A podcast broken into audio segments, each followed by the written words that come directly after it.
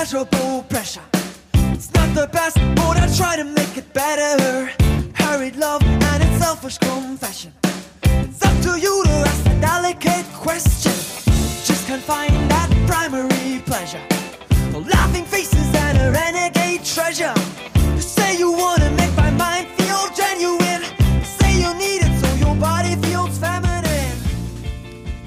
Hallo und herzlich willkommen zum Ringfuchs Podcast. Ich bin der Marvin Wehm an meiner Seite der Jesper. Hallo. Hallo, hi. Und Jesper, welches Thema haben wir denn heute? Ja, es wird ja weihnachtlich. Ähm, und es ist schon die, schon die Adventszeit und wir steuern auf das große Fest zu und darum dachten wir, wir reden mal über den Tod. Und zwar über, aber über den, über den, über den lustigen Tod, über den, über den K-Fape-Tod. Wir reden ja nicht wirklich von echten Todesfällen im Wrestling, sondern ja, vom Storyline-Tod, von dem es dann, also am Anfang fallen einem, glaube ich, so ein, zwei Plakative ein, aber es gibt dann doch noch eine ganze Reihe mehr. Also gestorben wurde im Wrestling schon eine ganze Weile. Äh, meistens auf unfreiwillig komische Art und Weise, können wir, glaube ich, schon mal festhalten. Muss man schon so sagen, ja. Ja, genau. aber es ist, eine, es ist eine bunte Auswahl. Also, wenn du das jetzt schon so sagst, Storyline-Tode, dann muss ich dich erstmal fragen, gibt es denn ein gängiges Muster? Sehen wir ein gängiges Muster, wofür solche Storyline-Tode genutzt werden? Naja, es, es liegt ja ein bisschen auf der Hand, ne? Wenn, wenn irgendeine Promotion äh, vielleicht nicht mehr länger über einen Wrestler verfügen kann, aus irgendwelchen Gründen, ähm, und das ist ja auch so ein gängiges Mittel in der Serie, da äh, werden ja auch Charaktere, wie man so schön sagt, aufge aufgekillt. Ne? Also Ja. der Schauspieler sagt, ich möchte nicht mehr mitmachen. Äh, oder ich unterschreibe nur für eine Staffel und dann geht er zum Schluss raus und dann wird man den Charakter entweder verreist er oder wird umgebracht, um mal die beiden klassischen Wege äh, reinzubringen. Und das Ganze, die, die gleiche Frage stellt sich am Wrestling auch, weil es ja auch hier Charaktere gibt, die irgendwie ausscheiden und ich meine, die wenigsten, die aller, allerwenigsten Promotions haben Stories von einer Tragweite, wo Leute sterben und umgebracht werden. Aber wenn man allein auf die WWE guckt, dann gibt es Geschichten, wo es um Leben und Tod geht, Ja. äh, beispielsweise. Und darum, es wäre auch da rein theoretisch ein adäquates Mittel, um Wrestler rauszuschreiben. Was ganz spannend ist, ähm, ist das bei ganz vielen Wrestlern überhaupt nicht der Fall gewesen ist. Also wir werden hier eine ganz bunte Aus Auswahl haben von Leuten, die danach einfach wieder auftauchen. Ja, genau, das sich wollte auch ich so- nämlich auch gerade sagen. Ja, Ja, wo, man, wo man sich so ein bisschen fragt, warum dann eigentlich? Aber die Frage können wir, glaube ich, auch nicht final beantworten. Nicht immer, aber dann würde ich sagen, fang doch gerade mal bei so einem Beispiel, was du hast, fang doch mal an und dann können wir das ja mal ein bisschen andiskutieren, weil ich glaube, wir haben wirklich verschiedene unterschiedliche Fälle. Ja, Ja, also ich gehe jetzt mal, ich, also ich nehme jetzt mal nicht eine ganz große Sache, sondern eher so ein eher so einen Grauzonenbereich, weil die bei den großen Sachen, das muss man dazu auch sagen, oft wurde da auch noch mal zum Schluss ein bisschen rumgefuhrwerkt, weil man zum Beispiel gemerkt hat, dass die Reaktionen zu negativ waren oder sich irgendwelche Elternverbände beschwert haben, dass da keine Leute umgebracht werden sollen.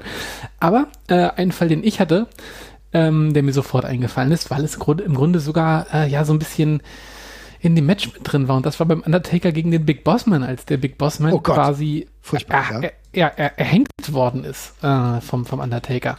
Ähm, wo man schon dann beim Aufbau im Ring sich so gefragt hat, oh krass, wie soll das denn, wie soll das denn, ähm, wie soll das denn, wie soll das denn funktionieren beim Hell in a Cell, dass da jemand erhängt wird und stirbt und dergleichen. Und dann wird das Ganze ja sogar also ich finde, man sieht natürlich sehr eindeutig dieses Geschirr, was der Big Bossman da anhat, an dem er dann aufgehangen wird. Der wird natürlich nicht am Hals oder dergleichen aufgehangen, sondern es ist dieses Geschirr.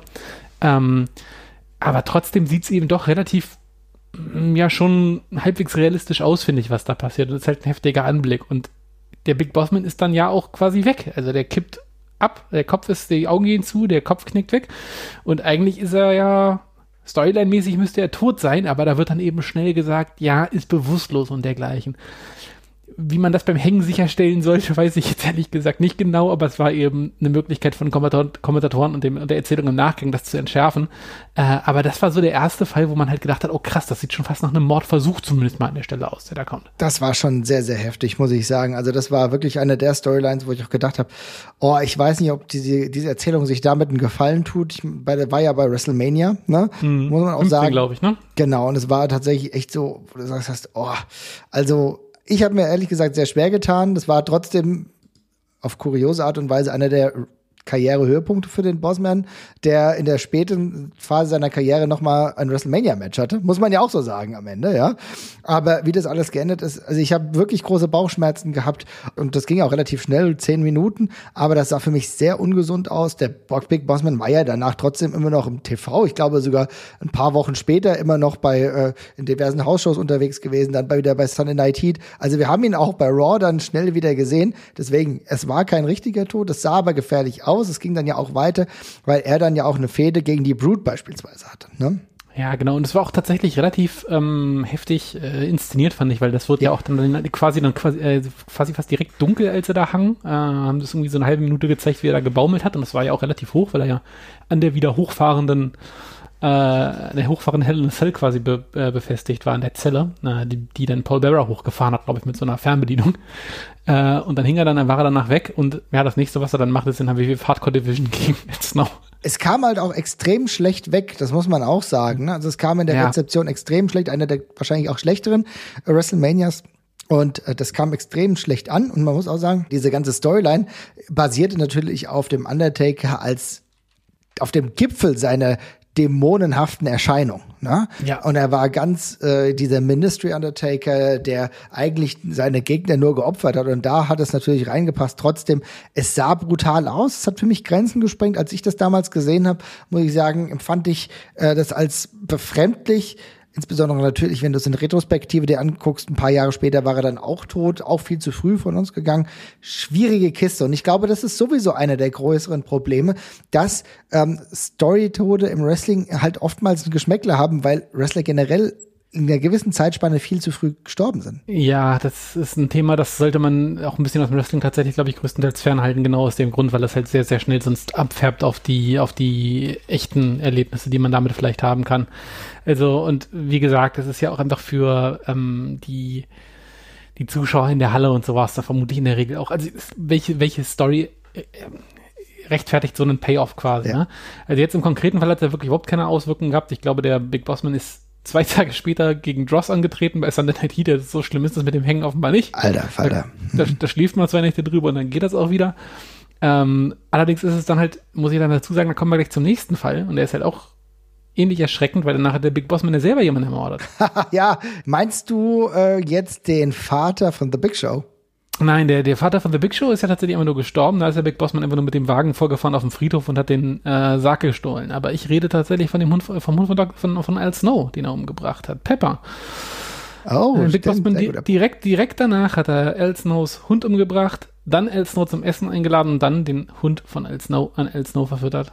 Tja. Tja, also das ist natürlich auch ja, äh, ich muss sagen, das habe ich komplett vernachlässigt, ich habe es vergessen. Ja, für mich war tatsächlich eher noch diese Sache mit dem Vater von The Big Show, wo Big Bossman ja eine absurde Rede gehalten hat. Wir merken, es ist alles eine ähnliche Zeitspanne, weil es eigentlich die Attitude Era ist. So ein bisschen der dunkle Part der Attitude Era, aber auch genau die Fehde Big Bossman als Snow gehört auch dazu, unter anderem das Kennel of Hell Match, ne? Ja, exakt. Also, schwierige Kiste, muss man sagen. Wenn euch das mehr interessiert, dann guckt euch da näher ran. Aber ich zwinge euch nicht dazu.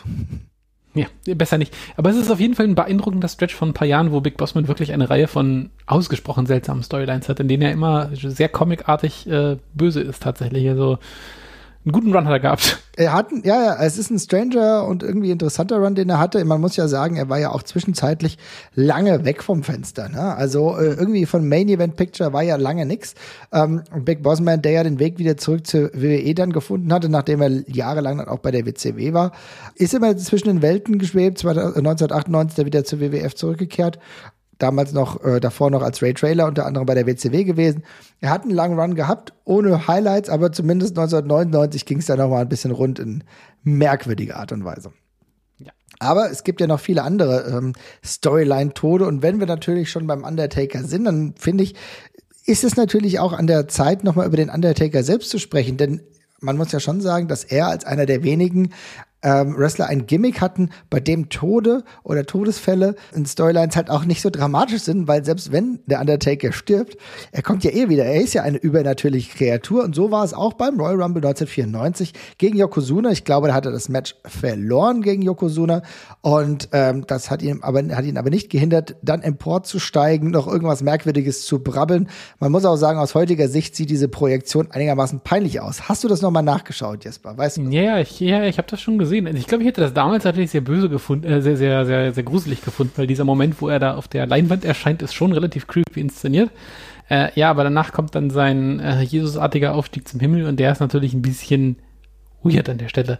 Ich habe, also, ehrlich gesagt habe ich das auch nie ganz verstanden, warum man sofort stirbt, wenn man in diesem Sarg drin ist, aber offenbar ist das so. Wenn man sagt, dass man drin ist, dann ist man auch, ist man auch weg.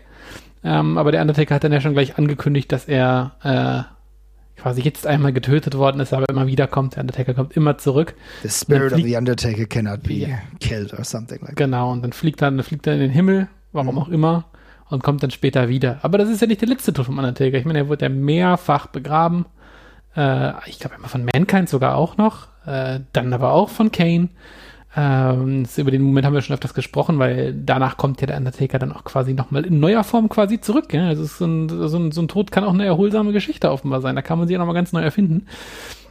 Also mehrfach passiert, aber in dem konkreten Fall macht es ja Sinn, weil das ist ja allgemein auch so ein bisschen der Grundgedanke hinter dem Charakter, dass das so eine Art Wiedergänger ist. Der kommt halt sowieso wieder. Das ist ein Spirit of the Undertaker. Ja, der stirbt nicht wirklich. Das ist eine mythische Gestalt. Und da passt das ja irgendwie auch schon. Das ist halt genau das Ding. Das ist einer von ganz wenigen Fällen, wo du sagst, okay, dann stirbt der Undertaker, bekommt ein Repackage und dann läuft's wieder. Ne? Also, weil es wurde ja so angelegt. Ne? Das ist halt eine übernatürliche Erzählung äh, und dann geht das halt auch. Aber das geht halt bei 99,99 Prozent der anderen Wrestler halt einfach nicht oder sieht halt schlimm aus. Ja? Auf jeden Fall. Also bei dem Charakter, wie schon gesagt, die Anlage ist da, darum geht das noch ganz in Ordnung. Aber ähm, ja, die einzelnen Momente waren davon davor jetzt auch nicht unbedingt alle, auch nicht alle toll inszeniert und manchmal eben auch ein bisschen lächerlich. Wie gesagt, diese Yokozuna-Geschichte, du sagst schon ganz richtig, das ist nicht unbedingt prima gealtert. Ähm, äh, das gegen Kane sieht alles noch ganz gut aus und so, das kann man sich gucken, äh, noch, noch ganz gut angucken. Äh, ja, ansonsten auch da hier, da ist jetzt kein großes Drama drin, weil beim Undertaker weiß halt auch sowieso jeder, dass der wieder zurückkommt. Ne? Also kein Fan hat jemals eine Sekunde geglaubt, dass äh, dieser Undertaker da jetzt irgendwie stirbt, weil er ein bisschen Sand auf den Kopf geschüttet bekommt. Mhm. Aber naja, es passt zum Charakter. Aber es passt auch zum Charakter, dass er natürlich andere ähm, dem Tod näher bringen will. Und ein ganz, ganz wichtiger Charakter war, der ihm jahrelang auch zu Gesicht oder gut zu Gesicht oder auch zur Seite stand, war Paul Bearer, sein ehemaliger Manager. Und das muss man sagen, diese ganze Szenerie hat zu einem der, ja, finde ich, krudesten Momente der WWE-Geschichte, und es gibt wirklich viele krude Momente gesorgt. Und zwar Paul Bearer, der eigentlich noch Manager des Undertakers, immer weiter mit äh, Zement überschüttet wird. War auch Storyline dieses Matches und eigentlich sollte der Undertaker ihn retten. Aber ähm, Undertaker gewinnt zwar das Match, hat aber gar keinen Bock, ihn zu retten und drückt dann selber den entscheidenden Hebel und lässt dann Paul Bearer mit Zement überschüttet in diesem Gefäß zurück. Beziehungsweise drückt dann den Hebel selbst. Ist doch eine reichlich absurde Geschichte gewesen, ne? Äh, ja, das ist natürlich alles total comichaft und übertrieben, aber ich fand den Grundgedanken eigentlich ganz geil. Und was ist denn der Grundgedanke? Ja? Also ich habe das damals so verstanden, dass der Undertaker halt gemerkt hat, okay, er ist in diesen Schlachten, naja, und muss sich halt, bekämpft sich halt mit seinen Feinden bis aufs Blut und ist eigentlich diese unzerstörbare und unstoppbare Maschine, aber er hat eben den einen Schwachpunkt, den einen emotionalen Schwachpunkt, das ist eben Paul Bearer. Das ist halt das Einzige, womit man ihm halt wehtun kann quasi, indem man eben diesen schwächlichen, dicken alten Mann eben umbringt. Und ich hatte das damals so verstanden, dass der Undertaker sich in dem Moment eben ganz bewusst dafür entscheidet, sich seiner einzigen Schwäche und einzigen bisschen Menschlichkeit eben selber zu entledigen, indem er ihn eben selber umbringt. Was ein ganz cooler Trope auch sein kann, dass halt jemand sagt, so, ich entferne dich, weil du machst mich angreifbar. Mhm. Ähm, das ist nicht das erste Mal, dass man das so macht als Kniff und so. Kann, kann auch klappen. In dem konkreten Fall, also ich meine, Paul Bearer, das hat, also erstmal hat alles viel zu lang gedauert und Paul Bearer hat eben auch, also der Schauspieler der so auf so eine Art überzogene Art und Weise, dass man da auch nicht mitleiden kann. Ne? Der stoppt ja wie ein Clown wirklich. Also dem Moment, der macht ja wirklich, macht er nur Fratzen. Und da muss man ja auch dazu sagen, hat es ja, glaube ich, keine, keinen Tag gedauert, bis die WWE da selber zurückgerudert ist und, glaube ich, einen Artikel auf der eigenen Homepage geschrieben hat, wo drin stand, ja, also Paul Bearer ist im Zement schon fast ertrunken, aber hat nur leichte Verletzungen davon getragen. Taucht jetzt trotzdem nie wieder auf. ja, die Verletzungen waren so schwerwiegend, das war es dann halt im Endeffekt. Er hat ein bisschen Zement verschluckt, aber ja. auch nicht so viel. Ja, also bis zu einer gewissen Dosis geht's auch noch. Aber ich muss sagen, ich fand, dies, ich fand diese ganze Szene ähm, schwierig. Ich habe aber dieses Gefühl ähnlich gehabt wie du, dass es um das letzte Rest äh, Menschlichkeit des Undertakers ging, was er dementsprechend sich entledigen wollte, um für die nächsten krassen Kämpfe gerüstet zu sein. Ne? Aber das ja. war halt trotzdem auch ein bisschen, es war ein bisschen schwierig, weil der Undertaker da, wenn ich mich recht erinnere, auch nicht klar Heal war. So, ne? Nee, nee, das war, das war schon, das, also das war schon nochmal, das sollte nochmal, glaube ich, ein kleiner Charakterdreher tatsächlich auch an der Stelle werden. Ja. Ähm, ja. Im Endeffekt aber, aber bei weitem nicht der schlimmste Storyline-Tod, da gibt's noch ganz andere, ne? Nein, auf jeden Fall nicht. Und tatsächlich, also fairerweise muss man eben auch sagen, zumindest war es insofern konsequent, als dass der, als, als Paul Bearer zumindest eine ganze Weile dann nicht mehr zu sehen war. Also ich glaube, bis zur nächsten, bis zum nächsten WWE-Auftritt vergehen dann so fünf, sechs Jahre oder so, dann kommt er nochmal wieder mhm. äh, und hat auch immer mal wieder kleine Auftritte, aber zumindest ist der Charakter mal tatsächlich für fünf Jahre oder so rausgeschrieben, wo man dann eben sagen kann, da ist dann so ein Serientod dann vielleicht auch, zumindest im Wrestling-Kontext, wo man, wo sich ja sowieso alles im Minutentakt wieder dreht, ist das vielleicht noch halbwegs sinnvoll platziert tatsächlich an der Stelle. Ist genau das. Ich meine, wir wissen ja, es gibt eine ganz gute Doku auf WWE Network, wo auch beschrieben wurde, dass das auch einen Hintergrund hatte, dass er sich wieder mehr Zeit für seine Familie nehmen, nehmen wollte und das im Endeffekt sogar der Hintergrund war. Und dann kannst du es mit so einem übernatürlichen Charakter auch wirklich ganz gut machen. Und wenn er dann wieder zurückkommt, kann man das natürlich auch mit dem Undertaker gemeinsam verbinden, dass der Undertaker auch Kräfte hat, seinen Manager zu, zurückzuholen. Oder vielleicht auch Kane natürlich, ne? Ja, Genau. Wenn man sich schon darauf einlässt. Bei anderen ist es natürlich ein bisschen schwieriger. Äh, willst du weitermachen mit dem nächsten? Ansonsten kann ich ja weitermachen, Jesper. Nee, mach du gerne noch einen, dann mache ich den danach wieder. Okay, dann äh, muss ich sagen, jetzt wird's eklig und unangenehm. denn wer erinnert sich hier noch an Tim White, den Referee? Ach denn Gott, Tim ja. White war früher ein echt solider, guter Referee äh, ähm, in der WWE und hat dann aber einen sehr merkwürdigen Twist bekommen und zwar, dass er Storylines, äh, eine Storyline hatte, so Skits bekam, wo er eigentlich versucht hat, sich das Leben zu nehmen, Jesper, ne? Ja, die sogenannte Lunchtime Suicide Series war das, glaube ich, ne? Ja. Hieß die, glaube ich. Ähm, das hat, glaube ich, vor allem damals auch gezündet. Also, das ist ja auch während der Shows teilweise passiert, aber ich meine, das ist vor allem auf WWE.com damals relativ steil gegangen, weil das eben 2005, ne, da waren kürzere ja. Clips durchaus noch ein bisschen angesagter. Und da waren das eben so ein paar, äh, ja, lustig gemeinte Clips. Also, es ging darum, dass Tim White wurde immer äh, von, von Josh, Josh Matthews, war das, oder? Interviewt? Das müsste Josh Matthews gewesen sein. Ähm, und äh, ich glaube, es ging darum, dass dieses eine äh, a Cell mit Armageddon damals sein Leben ruiniert hätte, weil er eben, ich glaube, da wurde er auch ein bisschen rumgeschleudert und genau und hätte krasse ne, Verletzungen gehabt und seitdem war genau. er nicht mehr der gleiche. Ne? Genau, genau. Und äh, das hat sich so ein bisschen fortgesetzt und irgendwie hat er sich dann immer wahnsinnig an Josh Matthews auch gerieben und ist halt immer mental instabiler gewesen. Der letzte Skit äh, endete dann darin, dass er Schrotflinte genommen hat, damit erst auf Josh Matthews, glaube ich, ge gezielt hat, dann aber auf sich und dann ist der Screen schwarz geworden und äh, ja, es hat nochmal geknallt. Also hat er sich eigentlich ja, on air erschossen, konnte man sagen, was ins insbesondere ein bisschen, glaube ich, kontrovers damals war, weil, glaube ich, äh, der Tod von Eddie Guerrero relativ kurz davor war und man mit Todesengels da gerade nicht so gut punkten konnte. War eine sehr dumme Idee tatsächlich, was das anging. Ja. Ähm, ja, und dann hat man das Ganze eben noch immer weiter überzogen. Also ich meine, damit war das ehrlich gesagt also die ernsthafte Geschichte damit war damit auserzählt. Mhm. Um, es gab halt den einen Schockmoment und danach wurde es eben noch als komplettes Slapstick-Element weiterverwendet, weil Tim White, glaube ich, daneben geschossen hatte. Ja, da war hat die Erklärung. den Fuß geschossen offenbar. Ja. Genau, in den Fuß, genau. Und dann hat er sich eben so ein bisschen äh, jede Woche versucht, auf eine andere Art und Weise äh, das Leben zu nehmen und es ist halt immer comedy-mäßig schief gegangen, was, wo man, wo man jetzt auch sagen kann, das ist sicherlich nicht ähm, ist sicherlich nicht jetzt irgendwie sonderlich lustig und sonderlich geschmackvoll, allerdings auch nichts, was in irgendeiner Form nicht schon tausendmal im Fernsehen passiert ist. Ne? ist auch ein, ein, Witz, den man so schon mal gemacht hat. Und es gipfelte dann, glaube ich, darin, dass er dann zum Schluss doch äh, Matthews umgebracht hat. Das war dann das Happy End der Geschichte. ja, also was du, was du sagst, das ist halt im Endeffekt genau das, ähm, dass, dass Matthews im Endeffekt dann erschossen wurde. So, ich glaube, das war dann die letzte, war dann das letzte Skit, ne, im April 2006.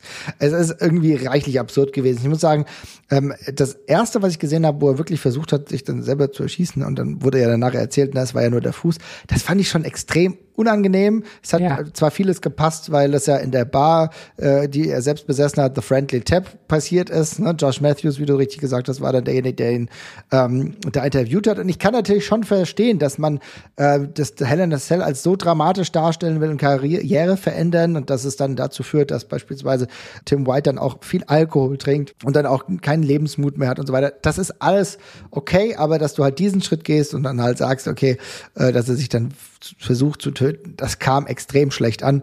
Und diese Skits, Skits danach, wo es dann darum geht, er hat versucht, sich zu aufzuhängen, dann hat es nicht funktioniert, Rope broke und so weiter und so fort.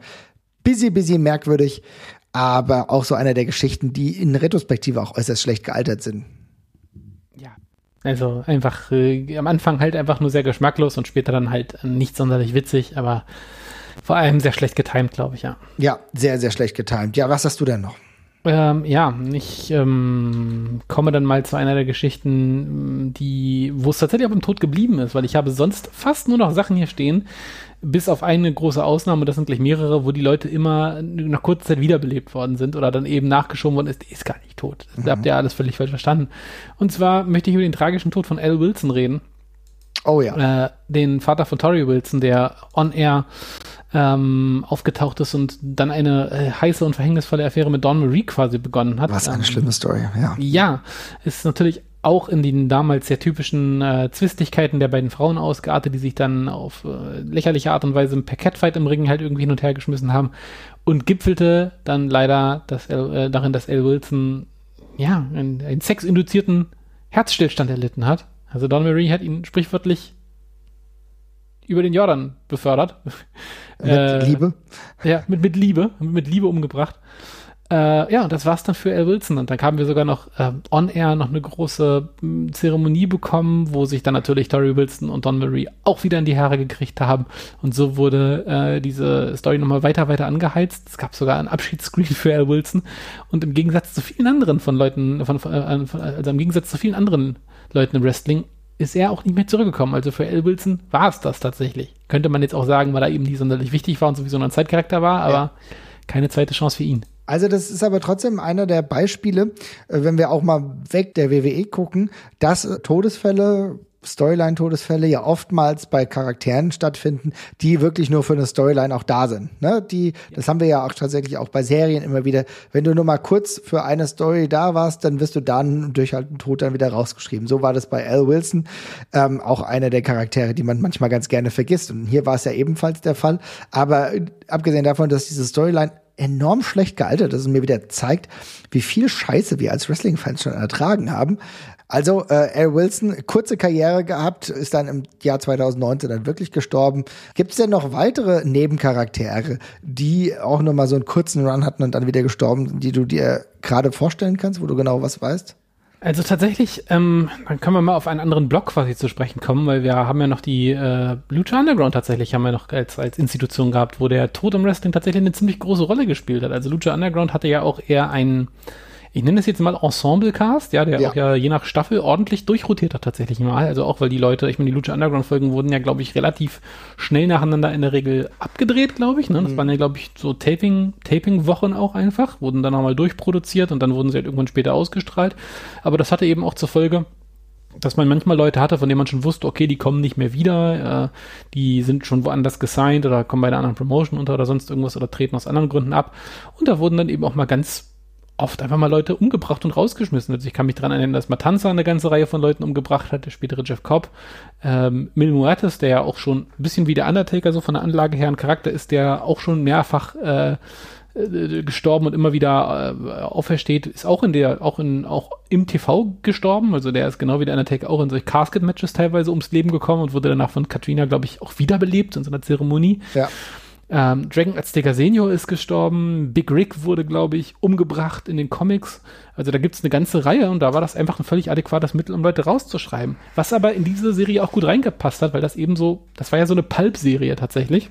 Mhm. Wir hatten ja auch noch diese großen, ähm, diese großen gedrehten Zwischenszenen, die ja auch komplett corny und over the top gewesen waren, wo es ja auch so um das Jagen von alten Artefakten und mafiösen Machenschaften gab und diese ganzen Gangs und sowas da eben rumgetanzt haben. Und da hat das eben auch reingepasst, dass da mal jemand auf over the top Art und Weise eben auch das Zeitliche segnet. Ja, das ist ja genau das Ding. Also, ähm, das hat ja in dieses ganze Erzählung, in diese ganze Serie wirklich rein, reingepasst. Das hat, weil es sich ja sehr anfühlt, als würde ich jetzt eine Netflix-Serie mir anschauen. Ne? Ja. Und das ist ja, wenn du es in diesen Wrestling-Kontext packst, dann sagt man, das ist ein bisschen absurd, aber Lucha Underground war halt mit einem ganz anderen Ansatz. Das war nicht dieses normale wöchentliche Programm, wo du eigentlich davon ausgehst, dass die Wrestler nichts mit Leben und Tod zu tun haben, sondern es war in so einer Erzählung, es war wie so eine keine Ahnung, äh, Narcos in Wrestling einfach. Ne? Und dann passt es natürlich rein ja. und dann war es auch ganz logisch dass beispielsweise selbst ein Conan gestorben ist oder auch ein Dario Cueto, die haben alle da gut reingepasst, weil natürlich irgendwann ist es für jeden Guten oder Bösewicht dann irgendwann mal zu Ende. Ja, exakt. Also, und da, wie du schon sagst, das hat einfach wunderbar reingepasst, hat auch zum Ton gepasst tatsächlich. Und ähm, da war ja auch, also das haben sie auch ganz, ganz geschickt gemacht. Also natürlich war es im, im Prinzip eine Wrestling-Show, aber in der Storyline war Wrestling äh, einfach nur Mittel zum Zweck, ne? Also diese, es ging ja dann teilweise später auch sogar um, um Götter und dergleichen, da kann ich mich auch dran erinnern, und die haben eben einfach sich den Körper von Wrestlern genommen. Äh, und es ging halt um äh, Artefakte, die halt in diesen, in diesen Arenen halt ausgekämpft worden sind und dergleichen. Und da ging es, hätte, war jetzt halt Wrestling, aber es hätte genauso gut alles andere eben auch sein können. Ja. Und dementsprechend in Ordnung war es dann eben auch, den Ton da drum so ein bisschen rauer zu machen. Also natürlich konnte man das auch nicht per se ernst nehmen, weil es war eben sehr over the top, aber es war eben wie so ein Robert Rodriguez-Film oder sowas, fand ich, wo man eben von vornherein weiß, okay, man muss das hier jetzt nicht alles Bier ernst nehmen. Hier stirbt auch mal wer, hier kann auch jemand wiederbelebt werden, das, das kann alles ein bisschen bescheuert sein. Aber es war eben sehr unterhaltsam und hat gut reingepasst. Und ich finde, die sind damit eigentlich am besten und vor allem auch am konsequentesten umgegangen. Es gab Charaktere wie Mil Muertes, der diesen Wiedergängercharakter vom Undertaker hatte, der so als mystische Figur dann eben auch einfach immer wieder und wieder belebt worden ist. Es gab aber auch die, die damit einfach rausgeschrieben worden sind, was einfach eine coole, coole Geschichte war tatsächlich. Und das ist ja im Endeffekt genau dieser eigene Kosmos, den Lucha Underground etabliert hat, so dass es uns im Wrestling-Kontext ja überhaupt nicht komisch vorkam, während es bei allen anderen Situationen fernab des Undertakers halt immer merkwürdig war. Ne? Und ich glaube, das ist diese Einzigartigkeit, die Lucha Underground immer wieder bewiesen hat und mir jetzt gerade auch wieder Bock macht, mir das wieder anzugucken. Weil ich fand, das war wirklich innovatives Konzept, ein eigenes, geschlossenes Konzept, was man gar nicht so einfach vergleichen konnte, aber hat halt genau das gehabt und war dann überhaupt kein Problem. Also es war einer der wenigen Fälle, wo man sagen würde, Storyline-Todesfälle, kein Problem. Ja. Und äh, wo es dann tatsächlich aber schon ein Problem war, trotzdem sehr gut, dass du Lucha Underground erwähnt hast, finde ich echtes Positivbeispiel. Ähm, und ein bisschen absurder war, war beispielsweise, wir müssen ja nicht nur auf die WWE gucken oder Lucha Underground, sondern es gibt ja auch bei der WCW reichlich Dünnpfiff. Und erinnern wir uns an den Halloween Havoc, ja.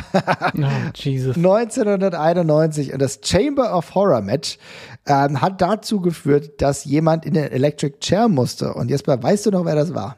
Ja, das war Abdullah the Butcher, wenn ich mich richtig entsinne, ne? Abdullah the Butcher, genau der war das. Und es sah ganz, ganz gruselig aus. Sowieso Standard, ganz viel Blut im Gesicht gehabt. Also die Muted Scale ganz nach oben getragen. Und dann wurde er noch, glaube ich, von Scott oder Rick Steiner auf den Electric Chair befördert und dann wurde gedrückt und es sah auch alles so schlecht aus. Ja, und äh, von seinem eigenen Mann wurde er quasi gerostet, weil ich glaube, es war Cactus Jack, der dann nicht, der hat, äh, der Cactus Jack hatte davor Rick Steiner draufgepackt und dann haben sie in letzter Sekunde quasi den, den, den, den Platz getauscht. Ja.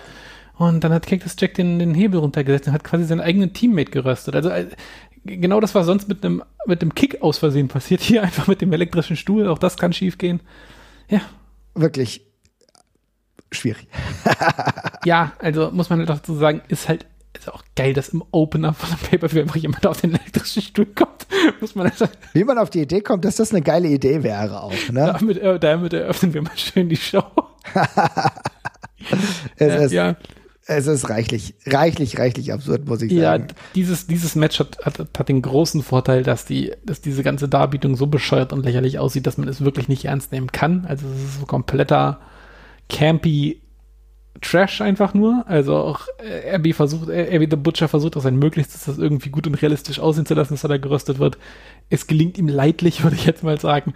Äh, und es sprühen überall lustige Funken raus und so. Also es ist alles schon sehr, sehr lächerlich und insofern auch kein großer Skandal dann mehr draus geworden. Aber ja, Aber das ist ja auch genau der Punkt. Es konnte eh fast niemand wirklich ernst nehmen, insofern war es dann auch schon fast egal. Ne? Also das kann man sich ja tatsächlich heute auch noch angucken, dass du sagst, okay, ich gucke mir den Mist mal an und denk, oh wow, aber es war kein Drama, ne? Weil es war halt kein Drama, weil jeder irgendwie gedacht hat, okay, das ist so over the top, das ist so schlecht. Das ist, ich glaube sogar, wenn ich mich recht entsinne, dass der Hebel, der dazu geführt hat, dass es halt diesen Electric Chair, äh, diese Explosion gab, dass der auch zwischenzeitlich sogar schon kaputt war. Wenn man genau guckt, dann sieht man, dass ihn irgendjemand Ja. sogar noch runter, also festgehalten hat, der klappt nicht dann dauernd, der klappt, dann, der klappt dann auch, der klappt dann auch von selber runter, ne? Ja, ja, ja, genau. also was ja, die ganze Sache halt auch noch absurder macht. Ja, super. Toll, toll, toll. Also, das ist, gehört eher zu absolut Wrestle Crap, kann man nicht wirklich ernst nehmen. Was auch Wrestle Crap ist, aber die ganze Sache so ein bisschen in eine andere Richtung getragen hat, war auch ein günstiger Zeitpunkt, muss man sagen,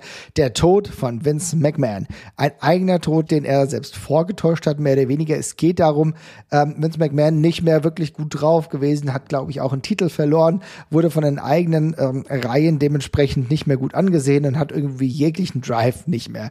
Und Vince McMahon steigt dann in eine Limo und dann explodiert die Limo. Erinnerst du dich noch?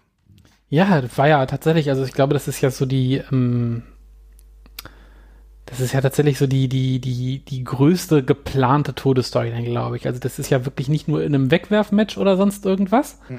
sondern in einer äh, gigantischen Hauptstory, mit der ja auch die Show geendet hat. Also die Show damals endete ja wirklich mit diesem, mit der, mit der Explosion, mit der, mit der, mit der Explosion dieser Limousine, ähm, wo es laut geknallt hat und dann erschien da auch gleich das Logo und dann am war das ja auch alles so dargestellt, als wäre er wirklich gestorben. Also auch hier hat die WWE hat zurückgezogen und hat einmal gleich einen Artikel auf der, auf der Website eröffnet, wo man, nein, Vince McMahon ist nicht tot, das war Teil der Storyline.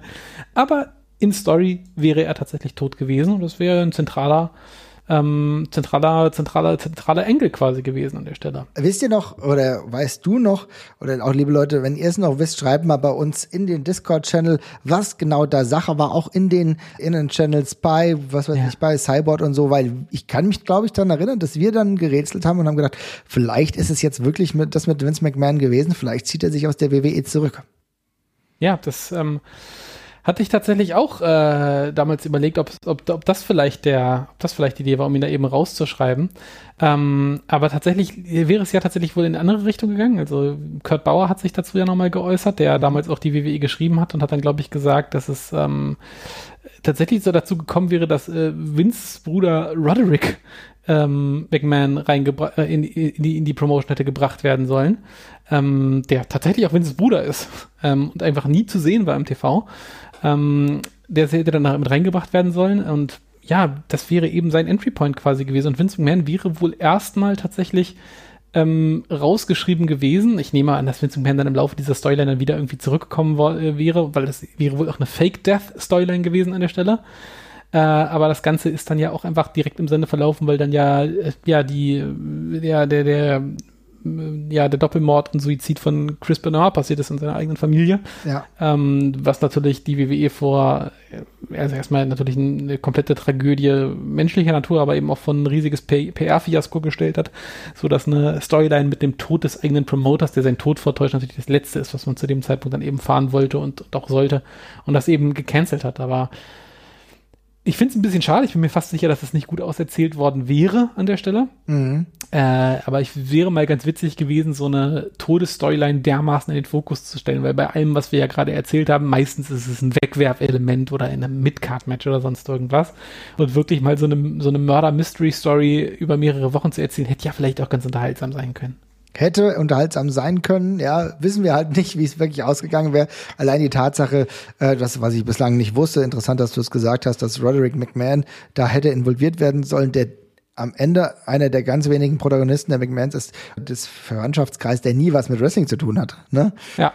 Weiß ich nicht, ob das so gut gewesen wäre. Da muss man aber sagen, smarter Move, dass das überhaupt gar nicht weitergeführt wurde als die Benoit-Sache, die das Wrestling ja über Jahrzehnte, kann man fast sagen, erschüttert hat, ähm, ja. dass da schnell gesagt wurde, okay, das müssen wir jetzt sein lassen und jetzt müssen wir zur Realität zurückkehren, weil da ist die Realität wie so oft grausamer als das, was fiktional geschrieben wurde.